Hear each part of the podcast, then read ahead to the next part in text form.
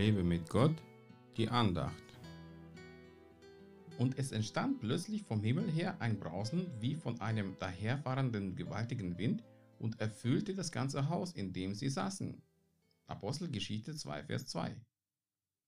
Als Jesus zum Himmel auffahren sollte, sagte er seinen Jüngern, dass sie auf den Heiligen Geist warten sollten, der ihn auf Erden als Tröster vertreten wird. Und er kam vom Himmel wie ein gewaltiger Wind. Nicht still und leise, sondern mit viel Bewegung.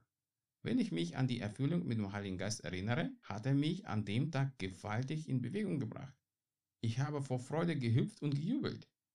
Das war eine gewaltige Freude, die ich so früher noch nie erlebt habe. Sie war übernatürlich.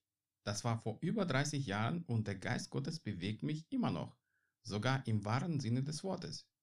Ich bin schon so oft umgezogen, weil er an jedem Ort etwas Spezielles mit mir vorhatte.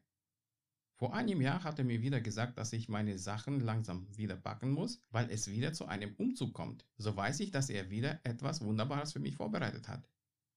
Doch wenn Gott etwas in unserem Leben bewegen will, kommt meistens auch der Feind, der uns zum Zweifeln oder sogar zum Verzweifeln bringen will.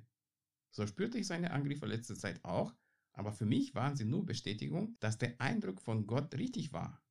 Sonst würde der Teufel sich nicht rühren.